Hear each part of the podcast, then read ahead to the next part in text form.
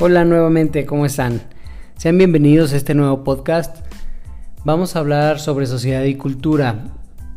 Nos quedamos en el tema de la economía novohispana. Lo pueden ubicar ustedes en la página 49 y 50. Lo que vamos a hablar sobre ello en este examen únicamente vamos a platicar sobre la exportación de los metales. Les voy a preguntar qué es la exportación de los metales, cuál es la finalidad, cuál es la importancia. Ustedes me van a tener que decir que es una actividad que dominó la economía en la sociedad novohispana, ¿ok? De ahí nos vamos a pasar ahí mismo sobre el mismo tema, sobre la casa de contratación en Sevilla. ¿Qué es esto? Acuérdense. Se llamó a la institución que determinó que el comercio se hiciera por grandes flotas, que partieran de Cádiz a Veracruz y de Manila a Acapulco para evitar a los piratas. Acuérdense aquí que en clase inclusive nuestra compañera Miranda nos estaba mencionando dónde se encontraba Cádiz, dónde se encontraba Manila y que de ahí pues las grandes flotas partían hacia Veracruz y a Acapulco, ¿ok? De ahí nos pasamos hasta la página 56, que es la ilustración y el absolutismo. Aquí solamente de todo lo que se leyó, lo único importante va a ser sobre los dos pensadores que sobresalieron en la fe, en la ciencia y en crear un ideario antiabsolutista. ¿Y estos quiénes fueron estos dos pensadores? John Locke e Isaac Newton. Después, sobre el mismo tema, el movimiento que se preocupó por las injusticias sociales y los absurdos del derecho divino que proclamaban los reyes para gobernar, se le llamó ilustración o iluminismo. Esto lo podemos estudiar o volver a leer en la página 56, ¿vale? Denle una leída. Pero única y exclusivamente lo que estoy diciendo, recuerden que es lo que vamos a ver en este examen. De ahí nos vamos a pasar a la página 57. Francisco María Auret Voltaire o Voltaire, como lo quieran leer, fue un apasionado defensor de las libertades civiles y de la libertad de expresión. Esto es muy importante. Escribió cartas sobre los ingleses. Perfecto. De ahí nos pasamos a la siguiente página que es la 58. Carlos de Secondant, barón de Montesquieu, él fue el que escribió el espíritu de las leyes y estableció la división de los poderes. Si se fijan aquí nada más, nada más estábamos viendo los que sobresalieron en esta época. De ahí nos vamos a pasar a la página 61 sobre el nepotismo y absolutismo ilustrado. ¿Qué es el nepotismo ilustrado? Les voy a preguntar. Algunos filósofos establecieron comunicación con los reyes en ese entonces y su pensamiento se difundió en la clase gobernante la cual aceptó promover el bienestar del pueblo, pero no el límite a su autoridad. A ese fenómeno se le llamó, ya lo mencioné, depotismo ilustrado. El modelo de, el modelo de déspota ilustrado fue Federico II de Prusia. Esto lo vemos, insisto, en la página 61. De ahí nos pasamos a la 66 el tema es revolución en el comercio y la industria. Aquí se leyó sobre los cambios en el comercio y relaciones. Eh, les vuelvo a mencionar, página 66, denle una leída de verdad porque si viene pesadito el examen. ¿Qué vamos a sacar de aquí? Al final de la guerra de los siete años, ojo, guerra de los siete años, la educación política europea se transformaba a favor de Gran Bretaña, ¿ok?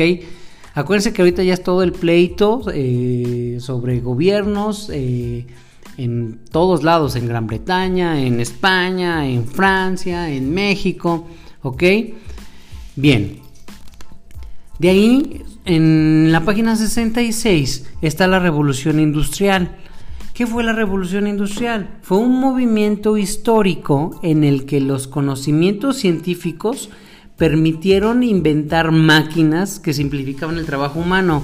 la misma palabra lo dice, revolución industrial, que es un movimiento sobre, sobre en el cual, bueno, un movimiento histórico en el cual conocimientos humanos científicos permitieron inventar máquinas. ¿Para qué? Para simplificar nuestro trabajo, ¿ok? Es solamente con lógica. Y ahí nos pasamos a la página 70, se organiza Estados Unidos de América. ¿Cómo se organiza? Aquí son puntos importantes que debemos de saber. ¿Cómo se organizó Estados Unidos? Ojo, este año es importantísimo, se lo deben de aprender. En 1777, para la nueva constitución de Estados Unidos de América, el Congreso redactó. ¿Qué redactó? Los artículos de la Confederación. ¿Ok? Otro punto, fue en el año en que se redactó la nueva Constitución de América en la Convención de Filadelfia. ¿Ok? ¿Qué más? De ahí nos pasamos a Bastilla. ¿Qué es Bastilla? Bastilla es el nombre de la cárcel que tomaron los revolucionarios, los revolucionarios franceses en el, el 14 de julio de 1789. ¿Sale? Bueno, quiero regresar sobre el, año en que se redactó la nueva Constitución de América en la Convención de Filadelfia, que lo mencioné hace poco, fue en el año de 1787. ¿Ok? Eso no se los había mencionado, para que lo chequen. Se los vuelvo a decir. Fue en el año en que se redactó la nueva Constitución de América en la Convención de Filadelfia, 1787. Ya me ando trabando. Bien, ¿qué más?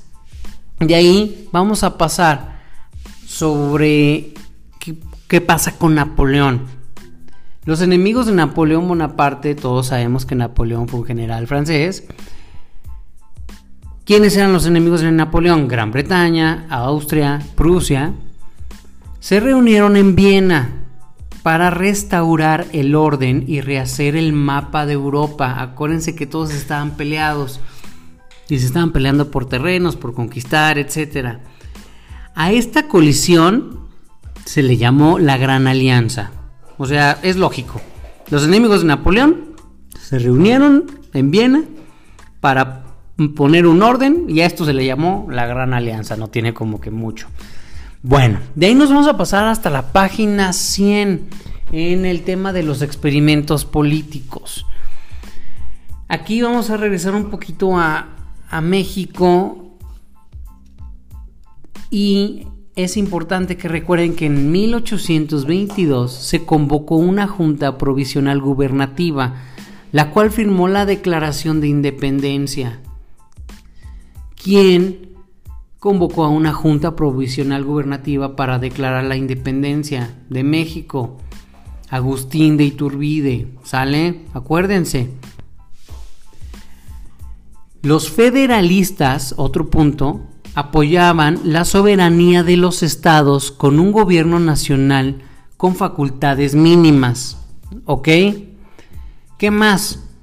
Los centralistas apoyaban el establecimiento de un gobierno nacional fuerte para mantener la unión y la fuerza capaz de defender la independencia. Entonces ya les hablé de dos cosas, federalistas y centralistas. ¿Quiénes eran los federalistas? Los que apoyaban la soberanía de los estados, de los gobiernos de aquí de, México. ¿Quiénes eran los centralistas? Eran los que apoyaban el establecimiento de un gobierno nacional para mantener la unión y la fuerza. ¿Vale? Bien. En 1832, ¿qué pasa? Se levantan armas con el plan de Veracruz, aprovechando el descontento general en la nación. ¿Quién se levanta en armas? Antonio López de Santana. ¿Sale? Y por último, en las elecciones de 1833, el resulta vicepresidente de México. Durante su periodo de gobierno se secularizó la educación superior. ¿Quién fue? En estas elecciones de 1833, acuérdense que fue Valentín Gómez Farías. Y con esto terminamos. Si tienen dudas, vayan a las páginas que les mencioné, denles una leída, pero enfóquense en lo que les acabo de decir, ¿vale? Si está pesadito eh, esta ocasión el examen.